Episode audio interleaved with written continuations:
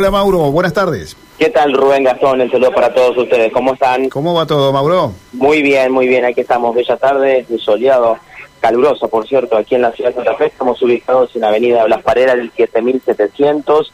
Eh, precisamente estamos en la casa Beata Clara Bosata, en donde la municipalidad de la ciudad de Santa Fe habilitó un nuevo refugio para gente en situación de calle. Está el intendente Silvio Cantón aquí que está encabezando esta actividad y es por eso que le vamos a consultar al intendente al respecto de lo que es esta, esta situación y bueno, esta, esta recorrida, intendente, buenas tardes, bueno, eh, lo que se puede decir al respecto de esto, ayudar a, la gente en situación de calle, ¿no? Buenas tardes. Bueno, buenas tardes. Creo que lo que hicimos es retomar la historia de las hermanas que en este lugar. Ellos ya la tienen, pero este este lugar, este lugar nació hace mucho tiempo para contener a las familias, a la gente, al pobre. Lo que nosotros hacemos es tener un convenio, un acuerdo con ellos para utilizar el lugar, por supuesto, para la gente que está en situación de calle, eh, tiene una capacidad de 38 camas aquí, con baños, baños para discapacitados, pero además también una sala para contención familiar y asistencia familiar. Estamos muy contentos de esto que está pasando con las hermanas Beatas porque logramos llegar un acuerdo que no tiene que ver con un acuerdo económico, sino un acuerdo de objetivos. Y eso es lo que estamos haciendo. ¿Cree que ante esta situación de crisis económica la situación de las personas que están en esta condición puede aumentar? Seguramente, cuando hay crisis económica eso sucede. Hay personas que hoy en la ciudad de Santa Fe, después de un registro que hicimos, pueden quedar en situación de calle porque los alquileres también se les han ido muy altos. Puede suceder todo eso. Por eso nosotros incorporamos más lugares. Tenemos este lugar, tenemos el FIC de Facundo Subiría, tenemos un acuerdo con una institución para mujeres específicamente.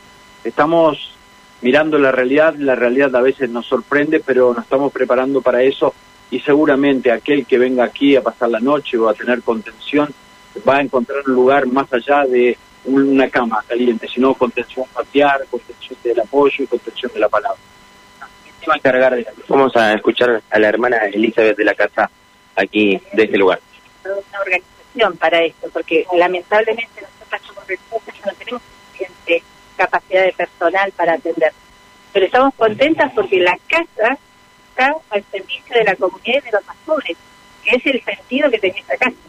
Así que en buena hora porque estamos necesitando trabajar en redes con otros. Nosotros trabajamos con convenios con distintas instituciones gubernamentales y realmente esto nos parece maravilloso que se pueda brindar este servicio a la gente que está en esta situación que nosotras, como religiosas, ya no tendríamos la capacidad humana para hacerlo. Sí, acompañamos con oración, estamos tratando de estar cerca, cálidamente y, animarlos, pero la verdad que agradecidas por eso también. ¿Recibían personas de institución de calle? Eh, a ver, eh, recibíamos niños que vendían los lugares en la calle, después las familias generales, 30 años, 30 años atrás tratábamos de conseguir trabajo para los papás, porque si los papás no trabajaban, los chicos iban a dejar la cárcel, trabajando con las mamás, y en casos, en aquel tiempo estaba en minoridad, y está el padre Estrina a cargo de minoridad. Y él visitaba las comisarías y por ahí encontraba una mujer golpeada de niñas que se habían escapado, y entonces los traía acá, y acá empezamos a tener lo que se llama la hospedería Buen Samaritano.